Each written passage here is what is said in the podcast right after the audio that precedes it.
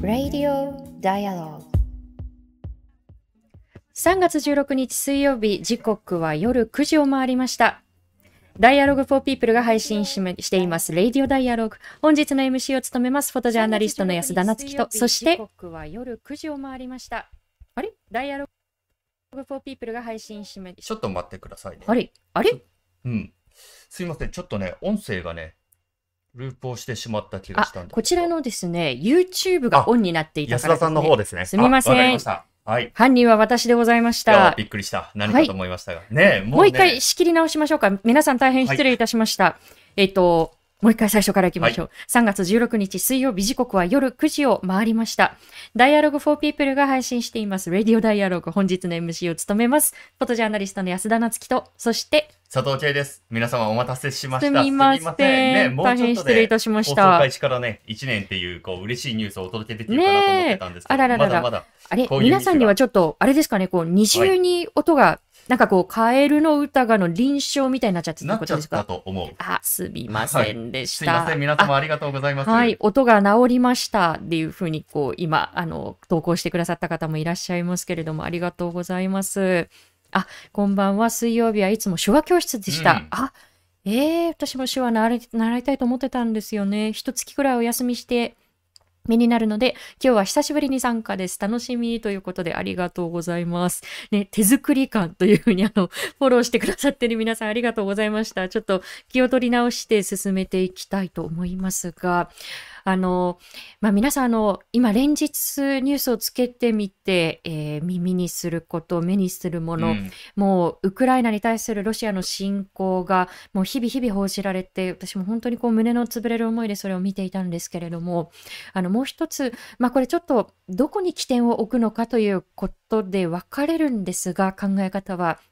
あの、多くの人たちが、あの、3月15日というのが、あの、シリアの戦争が始まった日として記憶をしているというふうに言われています。2011年の3月、東日本大震災が日本では起きていた頃ですが、起きた直後ですけれども、で、シリアでは同じ家族が親子にわたって何十年にわたって強い力で支配を続けていた国ですが、それに対してもっと自分たちに自由が欲しい、政治に対して発言をすることが命がけであるなんておかしいじゃないかということで、たくさんの人たちが自由を求めて路上に繰り出して、で、大々的なデモを展開していくんですが、その当初丸腰であったそのデモ隊に対してシリアの政府が真摯に耳を傾けるということではなくて、で、そこに容赦なく武力を向けていったというのが、シリアの戦争の始まりになってしまったことでした。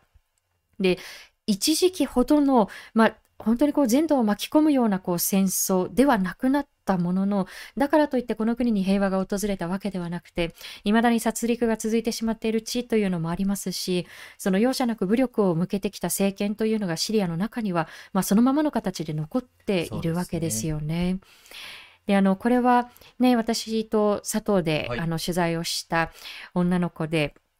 で、ある日突然こう飛んできた砲弾に巻き込まれて片足を失ってしまった女の子を取材したことがあったんですけれども当時8歳でした。であの主にお母様がお話を聞かせてくださったのでお母さんに対してで今日本の人たちに何か伝えたいことありますかっていうふうにこう尋ねた時にその女の子が私たちの方をふっと向いてでこういうふうにこう語りかけてきたんだよねですよね。ねえねえって私たち子供たち何にも悪いことしてないよねって。だからもうこんなことやめてほしいって、大きい人たちに伝えてほしいんだって。うん、え、大きい人たちってどういう意味だろうっていうふうに考えていたら、あの、お母様が続けてくださって、で、子供には、この戦争にどんな勢力が関わっているかなんてわからない。本来は関係がないから。だから自分のことを傷つけた戦争を始めた人たちのことを大きい人たちってそういうふうに表現するしかなかったのよっていうことをおっしゃったんですよね。で今大きい人たちこの武力攻撃をやめてっていうふうにどれだけのこう子どもたちがウクライナで思っているだろうかということをこう改めてこう想像するんですよね。でウクライナのことももちろんこう伝えていきますし、で、一方で、シリアで未だにこう起こっているこう戦争のことが忘れ去られることがないように私たちも発信を続けていきたいと思います。さあ、今夜のテーマですが、ウクライナに侵攻したロシア、プーチン政権は、核兵器の使用をほのめかすのような発言を行って、で世界を震撼させています。そんな中で新型コロナウイルスの関係で延期されていた核拡散防止条約通称 NPT の再検討会議が今年の8月にニューヨークで開催されることが決まりました。59カ国地域の批准するこの核兵器禁止条約も発行から1年という月日が経ちますが、核保有国とそしていわゆる核の傘の下にいる国々は日本も含めて未加入のままです。日本はどのような立場でこの核の問題と関わっていくのか、核問題のこれからについて、長崎大学核兵器廃絶研究センター、レックナの准教授の中村恵子さんをゲストに今日はお迎えしていきたいと思います。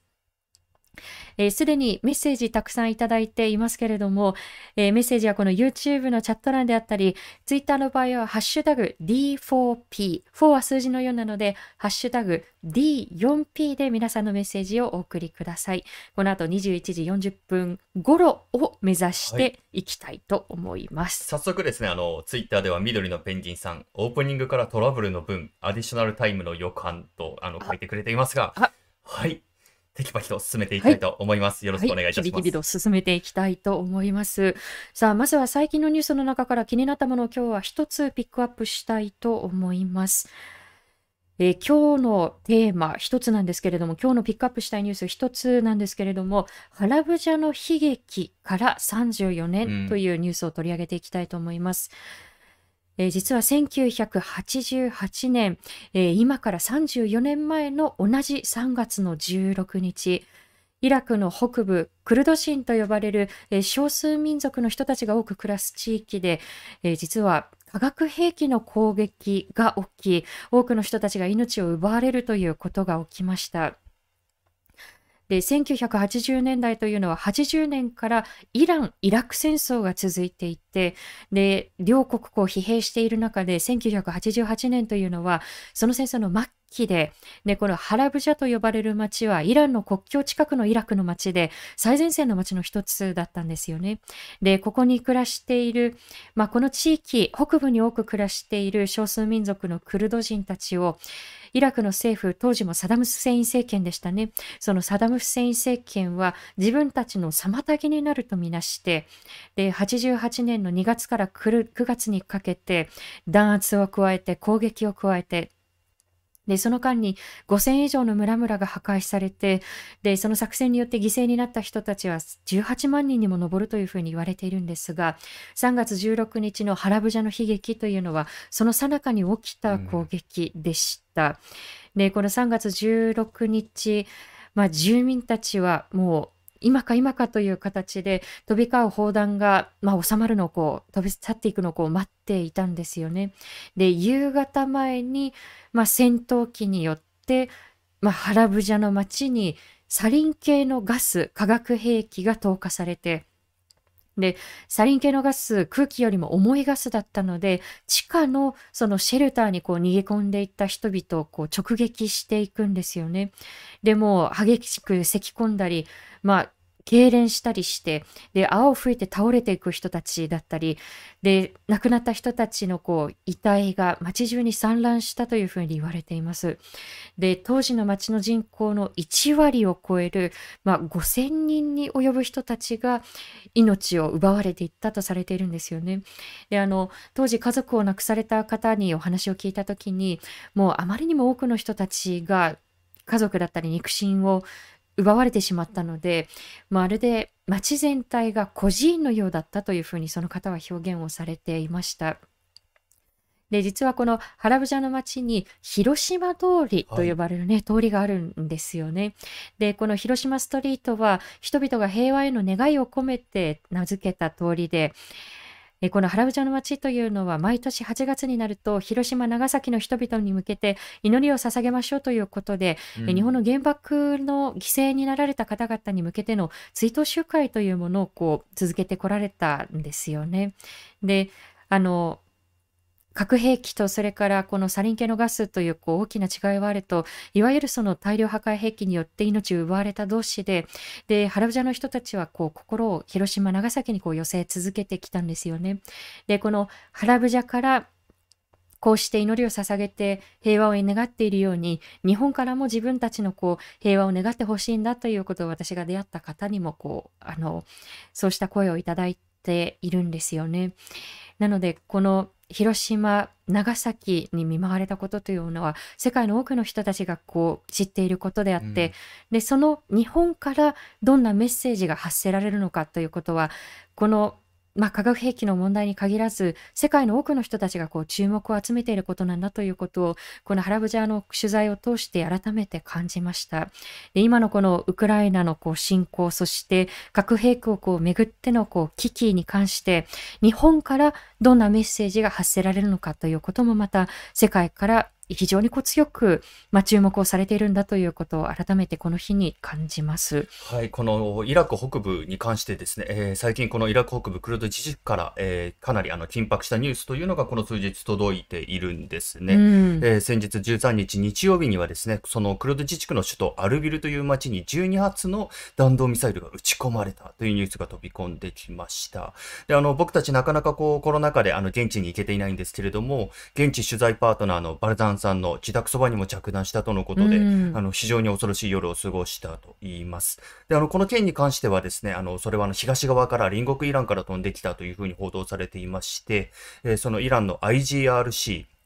え日本語ではイスラム革命防衛隊と訳されていますね。であの、この組織の声明によると、え、このミサイル攻撃というのは、この目的というのは、先週シリア国内で、この IGRC の高官がイスラエルにより殺されたことの報復措置であるとのことなんですね。非常にあの複雑な背景があるんですけれども、なぜこれがイラク北部のクルド自治区への攻撃になるのかというと、えー、このクルド自治区には非公式のイスラエルの軍事基地があるのではないかということを IGRC は主張しているんですね。であのクルド自治政府はその存在を否定はしているんですけれども、まあ、このクルド自治政府とイスラエル政府が何かしらのつながりがあるというのは事実です。であの少し話が遡るんですけれども、2017年、えー、クルド自治区でですね、イラクからの独立を望む、え、声が高まり、り、独立投票があった際にですね、このクルド自治区の旗と一緒にイスラエルのこう旗が振られている様子というのを非常に僕もですね、不思議な光景だなと思いながらシャッターを切ったことを覚えています。で、ちょっとこのあたりのことを掘り下げていくと、とてもあの時間があの足りなくはなってしまうんですけれども、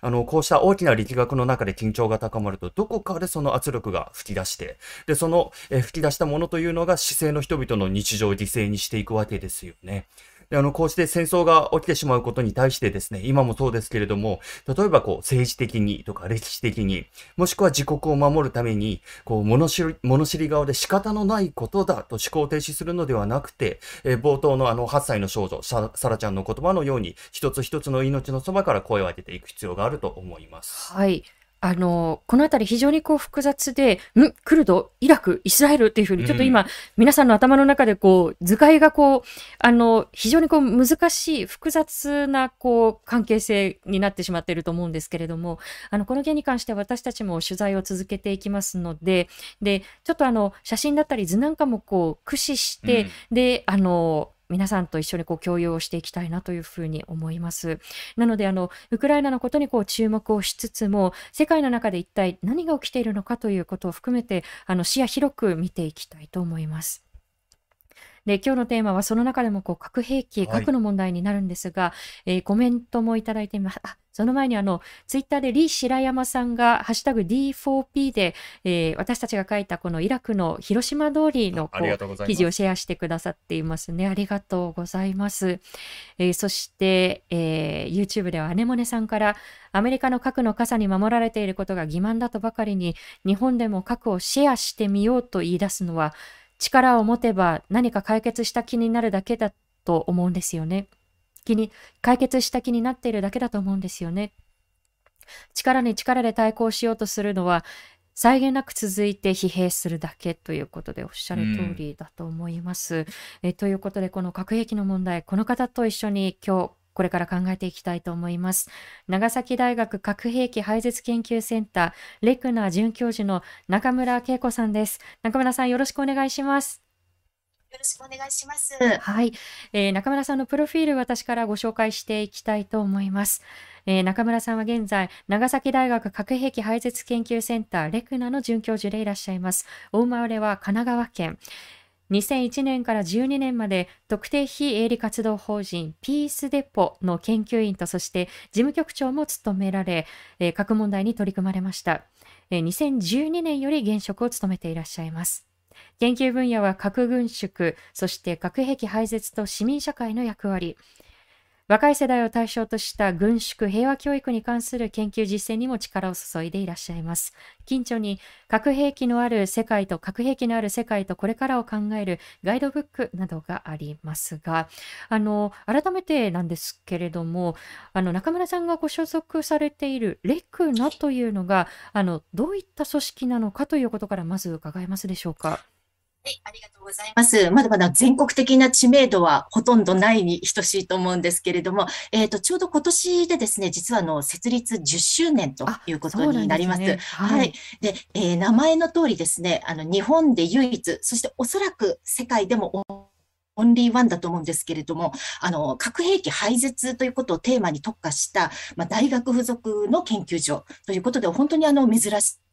ものだというふうに思っています。で、あの、ご存知のように、まあ、長崎はですね、こう、世界で2番目のその原爆の被害を体験した都市、被爆地であるわけで、まあ、核兵器廃絶を訴えてきてるわけですね。で、あの、祈りの長崎という言葉を、あの、お聞きになったこともあるかもしれませんけれども、はい、でも一方で、やっぱり私たちとしても、その、訴えるだけ、祈るだけでは、まあ、なかなか世界は変わっていかないということもまた真実だと思うんですね。なので、あの、私たちはそうした、こう、まあ、切なるその核兵器廃絶への願い、被爆地の願いというものを、どうやったら具体的な国の政策だったりですね、あの、世界の動きだったりに、こう、変えていけるかっていう、ちょうどその、まあ、仲介役をするような作業だというふうに思っています。で、あの、よく自分たちのことを、まあ、市民のためのシンクタンクというふうに言ったりするんですけれども、はい、こう、核をめぐって、例えば世界で、まあ、このウクライナのことも含めて何が起きているのかということをきちんと伝えておく。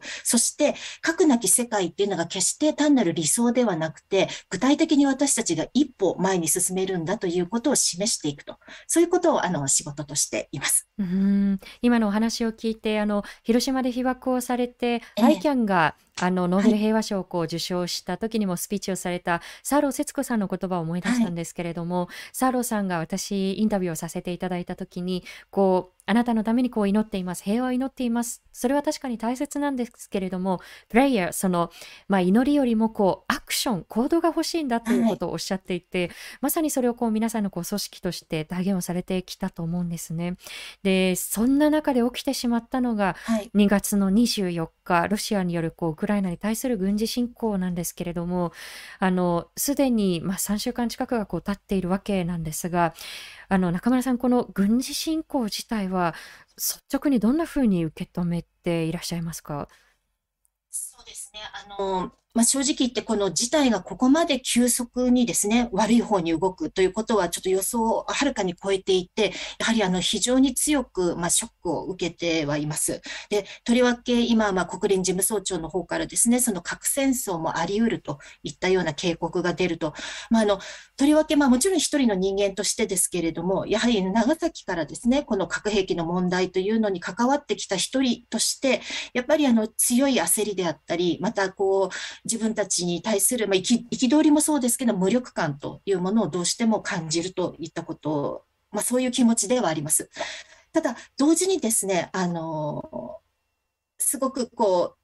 やらなきゃいけない、前に進まなきゃいけないという思いもありまして、はい、とりわけ今のこの局面がですね、この私たちの世界が、これから先その核のない未来に進んでいけるかどうかの、まあ、いわば分岐点にこう今あるんじゃないかなということをすごく感じているんです。つまり、この、この状況からですね、今のこの事態から私たちが一体何を教訓として学んで、これから先に生かしていくのかっていう、これによってですね、その私たち一人一人が、まあ、ある種こう選んでいくと、そういったところに今あるんじゃないかなというふうに思います。で、あの、そうですね。だから何を学ぶかということで、もちろん、あの、今回の、あの、ロシアの侵攻で、あの、まあ、責められるべきはもちろんロシアだと思います。許されざる、まあ、国際法違反ということではあるわけですけれども、はい、でも同時に、この背景を考えるとですね、まあ、長年その核兵器を筆頭に、あの先ほどのコメントにもありましたけど、まさにその力で、力こそ正義だと言わんばかりにですね、その軍事力を振りかざせてきた、まあ、大国の論理というか、その大国間のエゴっていうことがあるわけです。で、あの、冷戦後に確かにそのアメリカもロシアもその核兵器、まあ、核弾頭の数というのを減らしてきたという事実はあるんですけれども、しかし、この核兵器こそが、まあ、自国の安全を守るというですね、そういったこの冷戦思考って実は1ミリも変わってなかったというふうに思います。で、両国ともその核の近代化という名前のもとですね、こう冷戦時代の古い核兵器に本当に巨額の予算をかけて、こう新しいものに変えていく、最先端のものにしていく、そしてより使いやすい、使える、そうした核兵器に変えていくって作業、本当にも着々と進めていったわけですね。なので、こうした中で、その相手を非難すれば自国の軍拡を正当化できると。で、最近では、まあ、あの、中距離核戦力、あの、ごめんなさい、中距離核戦略、えー、全廃条約 INF とかですね、はい、まあ、そうした大事なあの国際の枠組み、国際法とか合意の枠組みを、まあ、次々とこう誰かを非難することで壊していくと。まあ、そういったまあ暴挙をずっと続けてきたわけです。なので、あの、今回その核兵器は必要だ。つまり核抑止で相手を脅して言うことを聞かせる。これが安全を守る唯一、そして、あの、ベターな、ベストな方法なんだっていうまあ、そうした考え方を長年私たちがまあ容認してきてしまったっていうことがですね、まあ、結果的にこの事態を招いてしまったんじゃないかなというふうにあの私は考えています。なので、ここからその教訓として核兵器では誰の安全も守ることはできない。むしろこう戦争やこういった侵略行為というのを招く要素となって戦争が起こればさらにそれをエスカレートしてしまうと。そういったその持つ国も持たない国も核兵器があることによってみんな危険にさらされてるんだっていう、こういう結論をですね、引き出すことさえできれば、ここの、もちろんこの事態は非常に悲しいことではあるけれども、決して私たちがそこで立ち止まることはない、前進していくことはできると。しかし一方で、ここから間違った教訓を引き出すことによって、私たちは本当に底知れない、そういったあの核のリスクの世界にさらに進んでいってしまうという、そういった危惧もあります。うん、その間違った教訓にこう引きずられないかという中で、えー、やはりこう気がかりなのが、はい、これ本当にこう直後から言われていたことですけれども、えー、いや、ウクライナという国が核を持っていないからロシアに攻め込まれたんだ。で、ウクライナがもしこう旧ソ連時代にあったその、まあ、あの核兵器ですね。それがソ連が解体された時に、こう、ロシアにそれをこう移送しなければよかったんだ、だったりですとか、あの、そういった声というのは、こう、直後から非常にこう多く見受けられたのかなというふうに思うんですけれども、こうした声については、中村さん、どんなふうに捉えていらっしゃいますか？私も本当にいろんな形でですね、それこそ SNS を通じて、もうこの議論がバーってこう広がったのを見て、あの、非常にこれ罪深い議論であるというふうに思います。つまり、まず事実として正確ではないんですね。あの、冷戦直後おっしゃられたように、その旧ソ連が崩壊して、そのウクライナには大量の核兵器が残されました。でも、実際あの、ウクライナはそもそもこれ、それらの核兵器の管轄権を持っていたわけでもないですし、またあの、技術的にですね、それらの核を保有有していくっていう、そういったあの能力もなかったわけです。なので、その94年にウクライナがそういった核兵器すべてまあ返還するという形を取ったのは、まあ、いわば必然であって、決してそこで何か選択肢、あのの残していくって選択肢、そもそもなかったっていう、こういう歴史的事実があるわけですね。うん、ところが、こうした事実をこう踏まえないで、あるいは知らないで、やっぱりこの話が間違った形でですね、こう一人歩きしていくっていうのは非常にこれ危険なことであるというふうに思います。で、むしろその教訓というところで言えば、その94年の時にですね、あの、ウクライナはま核兵器をこう返還する代わりに、ウクライナの安全を保障することを求めてですね、はい、それでアメリカ、イギリス、ロシア、これで合意して作ったのが、まあ、あの、ニュースとでも名前が出てくると思うんですけど、ブダペスト覚書という文書があります。うん、で、ここの、その文書自体がま守られなかったっていう結果ですね、そのロシアが攻撃をして、あの、ウクライナの安全保障っていうところを破ったわけですので、これ自体非常に残念なことですけれども、しかし、今後考えるべきは、こうしたじゃあ安全の保障をどうすればもっと強固なものにしていくことができるのかと、より実効性のあるそういった枠組みを今後同じことを起こさないために作っていくのにはどうしたらいいかっていう、そういうその仕組みを作るためには何が必要かって、そっちの議論であって、決して核を持っていればよかったのにという、そういったねじ曲げたですね、その結論をそこから導くということではないというふうに思います。うんおっしゃる通りで、その、まあ、核には核をというのは非常にこう安易な方向で、えー、やはりその、まあ、核兵器を持っていればということではなくて、今おっしゃったような、その、まあ、こうした武力侵攻を起こさないための枠組みをどう知恵を出し合ってこう強化していくのかという、はい、そちらにこうシフトしていかなければならないということですよね。おっしゃる通りです。でもどうしてもこうした時ってやっぱりあの私もさっき自分が無力感というふうにちょっと申し上げてしまったんですけれども、やっぱり不安に思うっていうのは当たり前だと思うんですね。多くの人がすごく不安に感じると、そうするとそういったある種短絡的な議論ってすごく魅力的に見えてしまったりするんですよね。やっぱりすごくこう冷静に判断をするというよりは、やっぱりそこに飛びついてしまうという、そういう感情になるようなことはすごく理解できます。なので、そこでこう、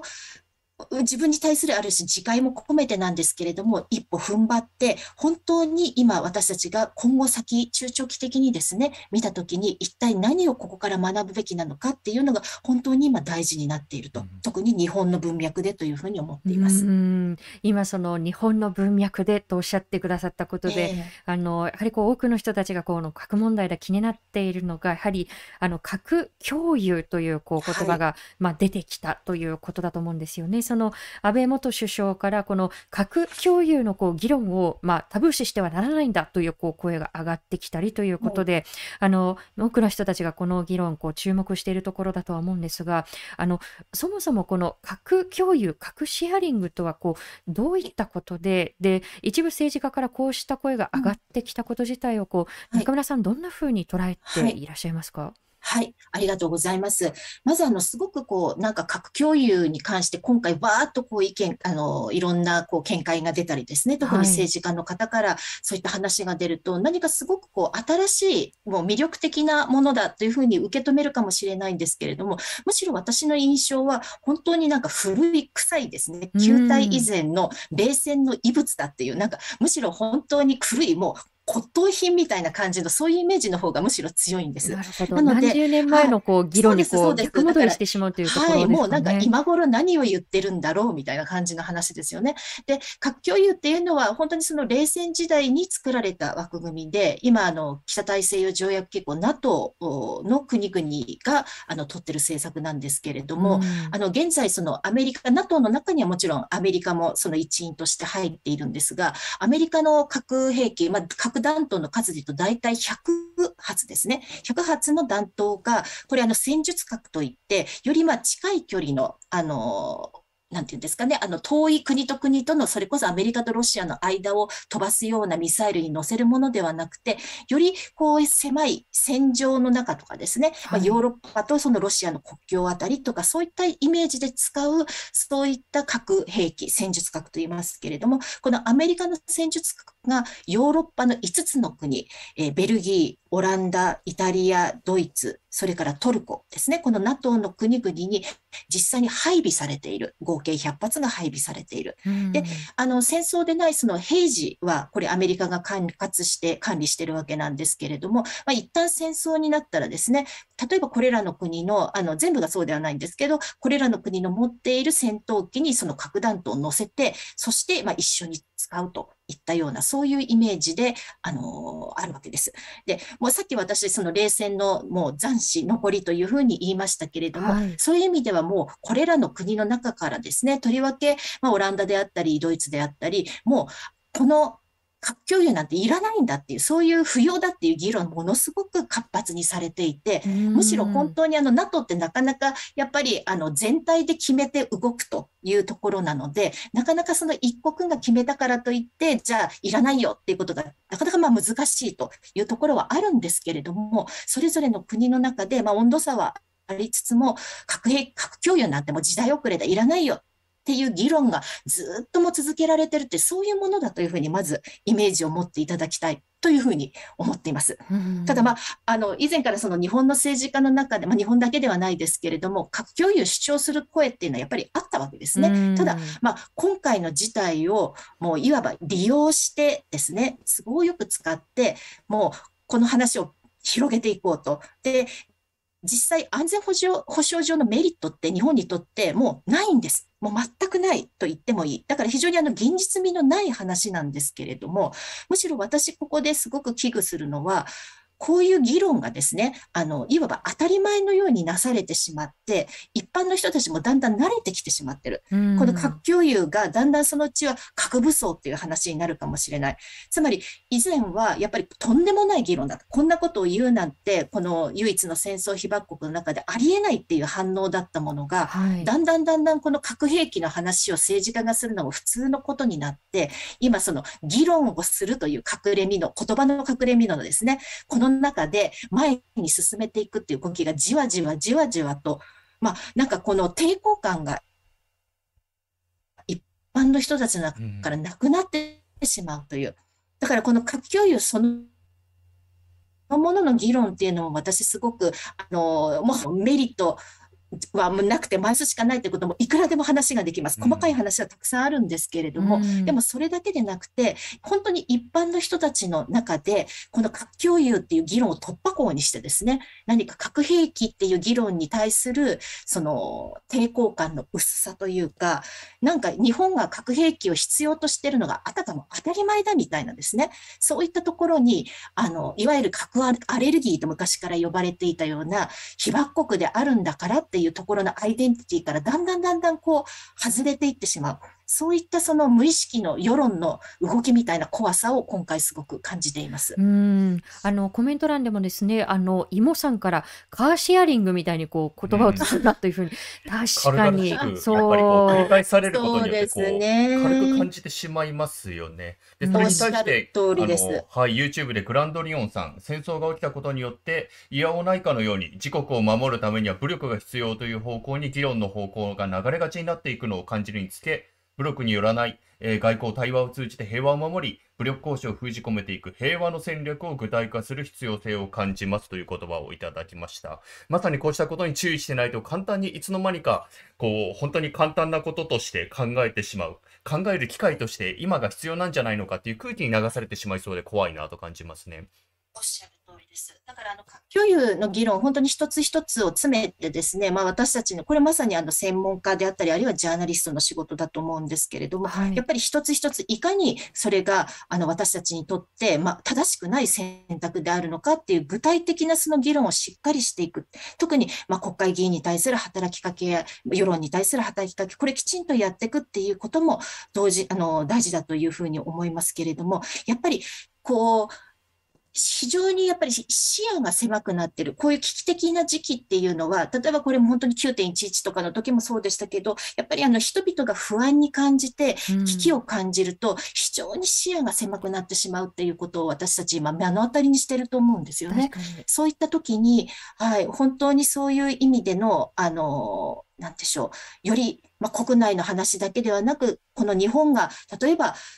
核兵器、この唯一の被爆国という看板を背負ってですね、まあ、曲がりなりにもやってきた日本が、例えば核兵器をよりこう容認し、そして核兵器に頼っていくっていう、これを強めていくことが、やっぱり本来冷静に考えれば、いかに国際的な、そのさっき NPT の話も冒頭出されていましたけれども、国際的な核軍縮や不拡散の流れにとって、もう本当に取り返しのつかない大きなダメージになるっていうこともわかると思いますし、また当然近隣諸国との関係というのも壊滅的に大きな修復不可能な傷を作ると思いますし、それこそ北朝鮮の核問題の解決なんてもう夢のまた夢になっていくというふうに思うんですね。で、それが、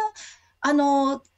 立ち止まって考えればわかるはずなんですけれども、しかしこういう時って、やっぱりさっきおっしゃられたように流されてしまうというところが、本当に私たちにとって、まあ、ある種正念場を迎えているなというふうに思います。うん。おっしゃる通り、その多くの人たちがこう不安を感じて恐怖を感じている時に、まあ、権力者たちがこう何かをこうすっとこう推し進めようとするようなこう動きに関しては、常にこう慎重でありたいなというふうに思うんですけれども、あの YouTube 欄であのこれあのそもそそものこう質問になってしまうんですけれども、核兵器って劣化したらどうするのですかというあのご質問が来ています。あのはい。近年のその、まあ、あの核兵器のこう廃絶のこう動きに関しては、まあ、それがもたらしてしまう被害の深刻さももちろんだと思うんですが、はい。一方でその、まあ、それを保有しておくことのこうコストなんかもこう議論の一つだと思うんですね。その点についてはいかがでしょう？はい。そうですね。あの、大変あの、重要なご指摘だと思います。つまり、何かあの、イメージの中でその核兵器って実際にその使うという、爆発させるという時までですね、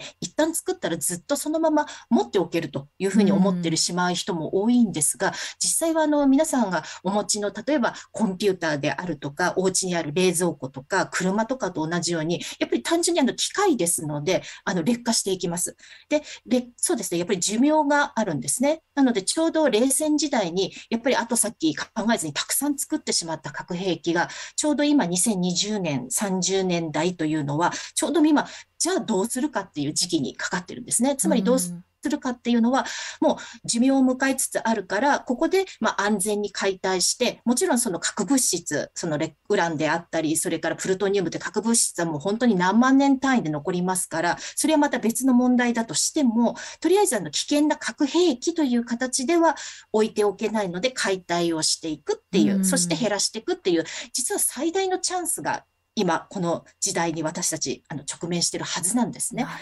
はい。ところが、あの、全く反対に核保有国は、ここぞとばかりに、そのいわゆる近代化というふうにさっき名前を言いましたけれども、非常にあの巨額の予算をかけて、数は減るけれども、まあ、言ってみれば総特会していくというような形ですね。でなので、あの総特会して古いものを安全に管理していくという名のもとに、実は最先端の軍事技術を使って、より性能のいい、精度の高い使える核兵器を作っているという、そういう構造が続いてるんです。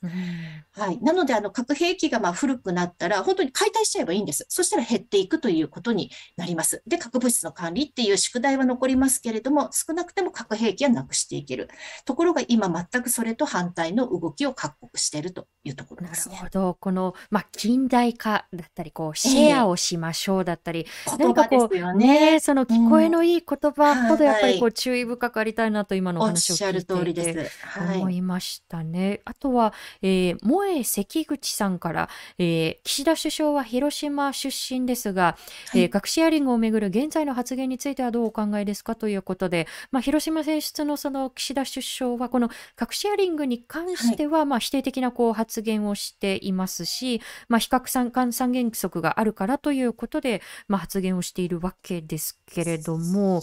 はい。のニュースでしたか、なんか議論は妨げないみたいな感じのことを言ってたような気がしてですね、これまたあの先ほどの言葉の問題でもないですけど、議論という隠れみのの中でですね、一体どういう、まあ、現状ではあの比較三原則を変えるということにはあの全くそういった意図はないということを明言して、これは一つ良かったことであると、まあ、当然といえば当然ですけれども、良いと思いますけれども、しかし一方でこうした議論が必要だっていう時、やっぱりこれ、ある種のその履き違いがやっぱりあると思うんですね。そのこれはもっと大きな、あのやや大きな問題として、日本がやはりこの核兵器の問題、このウクライナのことに限らずですね、核兵器の問題、この世界の核軍縮をじゃあ日本はどう進めていくのかっていう、そういうグランドデザインじゃないですけれども、やっぱり大きなそういったものがない中で、やっぱり行き当たりばったりにですね、やっている、そういった戦略が見えないっていうところも、そうしたその揺れ動くところにつながってるのかな、なんていうふうにも思ったりします。で、そこを本当はその、こう広島出身のこう首相が誕生したっていうところ、実は世界的にもやはりすごく注目をされていてですね。そうですよね。はい、期待の声も高いわけです。しかし、あの今本当にこのこの先ですね、あの、日本がじゃあ具体的にですよ、その言葉だけではなくて、具体的にどのように核のない世界に向かっていくのかっていうところで、まだまだその岸田さんがどこに向かおうとしてるのか見えないと。こうちょっと綺麗な言葉は並びますけれども、じゃあ具体的に今までと何を変えてどうしていくのかっていうところは見えないと、そういった問題はあるかと思います。あ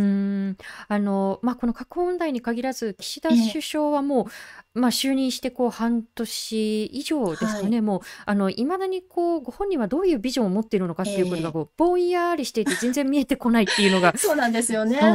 おっしゃる通りです。おっしゃる通りです。だから私もっと、例えば、あの、今回ですね、あの、やっぱり日本とこの今の核、まあ、核をめぐる現状って考えたときに、やっぱり一つ大きな、こう、この先どうするのって問われてるのが、やっぱり核兵器禁止条約の話でもあるわけですよね。核兵器禁止条約、まあ、言ってみれば、リトマス試験紙のように、世界の国々に対して、本当に本気であなたたちはにあの核のない世界に向かって進む気があるんですかみたいな感じでこう聞いている、そういうふうにあの私感じてるんですけれども、そこでやっぱり日本はずっとこう玉虫色の回答をですね、こうしてきているという、これ非常にあの残念なところであるわけです。うん。あの今のお話にもこう通じることだと思うんですけれども、えー、あの最後にこの、まあ、核兵器のこう使用がこう危ぶまれてしまうような、はい、あのまたこういうこうあの危機感を持たなければならないんだのかというこう最中にあるわけですけれどもこう国際社会がじゃあ今上げるべき声というのはこうどういった声で、で今お話しいただいたことにもこう通じますけれどじゃあ日本から政府レベルであるいは私たちこう市民レベルでこうどんなこう働きかけができるのかということについてはいかがでしょう？そうですね。あの、今さっきその核兵器禁止条約、なんか急にこのウクライナの話で吹っ飛んじゃったような感じがしますけれども、実はこれ非常にやっぱりホットな話でありまして、その今この時点だけを見るとですね、確かにその国際法など、まあ無力で、いわゆる法の秩序なんてもう存在しないっていうふうに感じてしまう方いいと思います。つまり条約を作ったって合意をしたって結局破られてしまうと。結局力こそ正義で大きな声を出した者勝ちみたいなですね。そういう空気をやっぱりこう多くの人が感じてしまうのは事実だと思うんですが、しかし同時に、あの、今、今こそですね、その日本の私たちが、その、これまで世界が積み重ねてきた、その秩序、あるいは市民の力っていうのはそこまでやわじゃないんだっていうことをですね、なんか示すことができないかなっていうふうにすごく感じてるんです。あの、安倍さんがですね、その核共有の話、テレビ番組でしたときに、世界の安全がどう守られているかという現実についての議論をタブー視してはならないっていう確か発言をしたと思うんですね。はい、でねでも、世界の現実って実は、これあの、安倍さんの意図としては、ほら、みんなで世界を見なさいよ、みんな核で守られてるんだからっていうことが言いたかったんだと思うんですが、実は本当のその世界の圧倒的多数の国々は核兵器になんて依存しない安全保障をやっているんだと、選んでるんだと。これが世界の現実だっていうことを、もっとあの日本の私たち自信を持ってですね、あの、言うべきだというふうに思っています。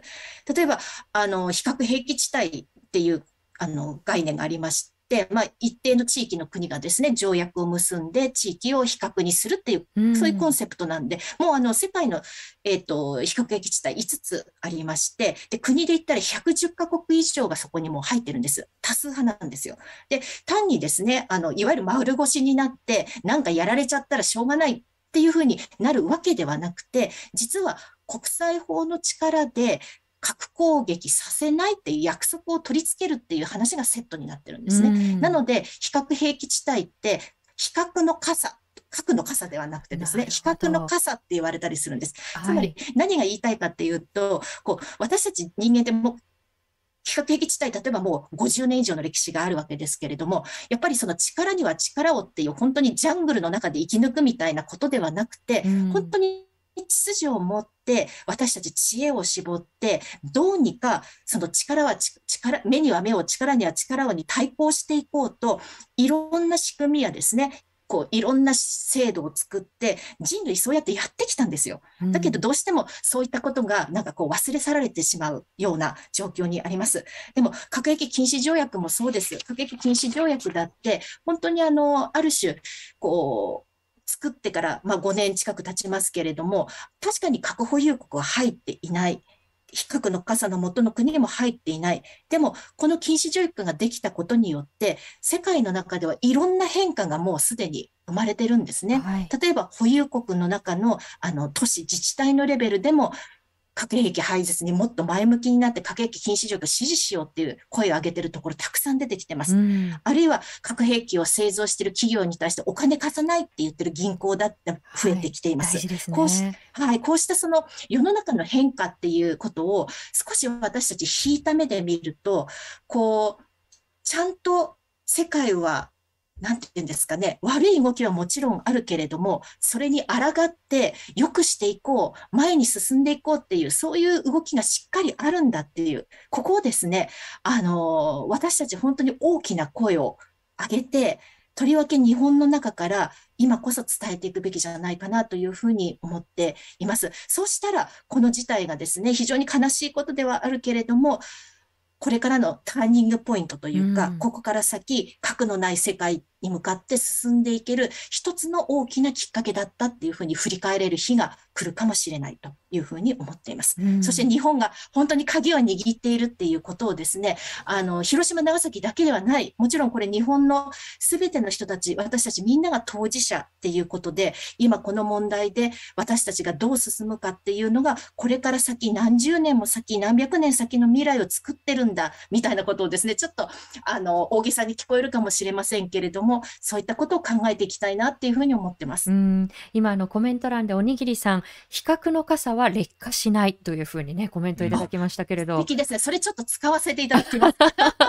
本当ですね。私も、あ、この言葉広げたいなというふうに思いましたし、はいね、おはなはんさんからも、えー、比較の傘広げていこうというコメントをいただきました。あの、先ほどね、少し触れていただいた、例えばその、金融機関のこう、働きかけなんか、こう、はい、市民レベルで本当にこう、身近にできることですよね。自分の利用している、ね、銀行がどういうスタンスなのか、はい、で、その核兵器を製造しているような企業にこう、融資しているような銀行であったら、はい、えー、じゃあ、こう、使うのやめちゃうぞっていうふうにこうね、うん、あの、そういう問題提起をしたりっていうことは、身近なところからできるアクションでもありますよね。そうです。あの、最近私のところの学生たちはですね、核兵器にノーっていう企業に就職しようみたいなことを言ったりしていますので、だんだん本当にあの、何が素敵だ、何がかっこいい、何がクールだっていう常識が、やっぱり核兵器にノーっていう方がいいっていう風になってきてるんですよ、間違いなく。なんかそこの力を今回のことだけで何か全部ちゃぶ台ひっくり返すみたいになったっていうふうに思う必要私全然ないと思うんですね。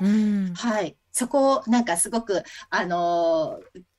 頑張っていきましょうみたいな、つい私もって 頑張っていきましょうみたいな感じになっちゃうんですけれども、でも今こそそうやって、あの、本当に今の事態っていうのは多くの人が心を痛めてて、本当に辛い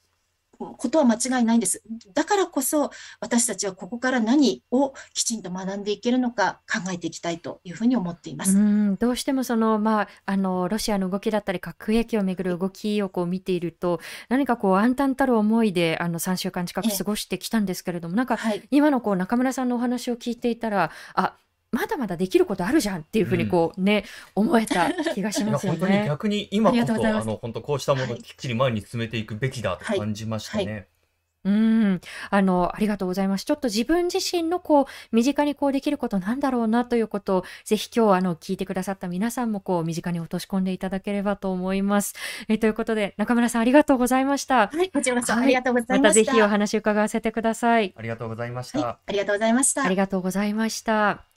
えー、ツイッターではですね、ハッシュタグ D4P で、えー、こちらでもあの、芋煮さんから、あ、芋さんからですね、えー、一緒に未来を作りたいですねということで、えー、長崎大学が3月2日に発表した声明、えー、ロシアのウクライナ侵攻と核の恫喝に関する抗議声明について、えー、これをシェアしてくださっていますので、ツイッター今あのご覧になれる方はぜひと思います。えー、比較の傘は劣化しないってなかなかの名言ですね。うん、いい言葉をいただきました。うん、ありがとうございます。えー、ということで、身近なところからぜひぜひ、あの、手繰り寄せていければと思います。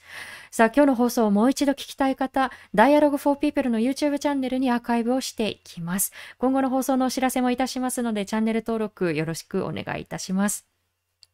えー、そして今日の放送は Spotify、Apple Podcast、Google Podcast でも聞くことができます。そしてこのレディオダイアログはサポーターの方々のご寄付で支えていただいております。よろしければダイアログ for People のワンタイムサポーターやマンスリーサポーターへのご登録もよろしくお願いいたします。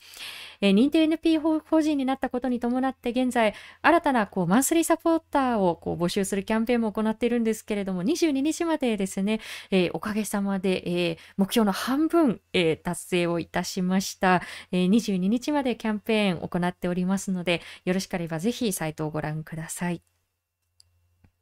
さあ、来週3月23日水曜日の放送は NPO 法人ストップいじめナビ副代表でいらっしゃいます。須永裕二さんを迎えして若者の自殺問題、その課題はと題してお送りしたいと思います。えー、3月特に、えー、自殺が増えてしまう時期ということで各団体が対策に力を入れている時期ですが、とりわけ若者の自殺問題、今どんな対策が求められているのかということを伺っていきたいと思います。